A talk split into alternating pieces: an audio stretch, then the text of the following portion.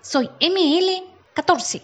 Creemos que en el lenguaje se encuentra una de las claves que necesitamos. Las máquinas lo han sabido utilizar muy bien. Hasta implementaron la moda de llamarnos con letras y números. Gloria, la anciana que conocieron, fue una de las pocas que pudo resistir su nombre.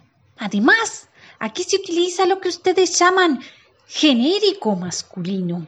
En palabras de ustedes, quiere decir que solo el masculino sirve para nombrar lo general.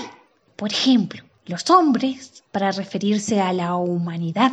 O si hay varones, mujeres y personas no binarias, por ejemplo, se dice todos, no todas, o todes, o todas, todas, todes.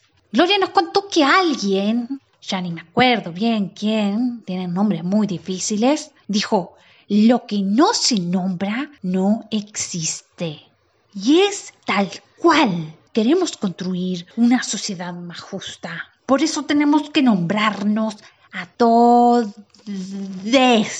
a y poner en evidencia las desventajas que viven lo que ustedes llaman mujeres y personas del colectivo LGBTIQ.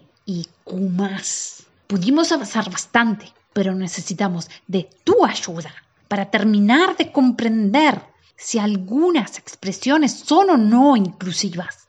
Si logramos descifrarlo, creemos que vamos a obtener la palabra clave. Mucha suerte.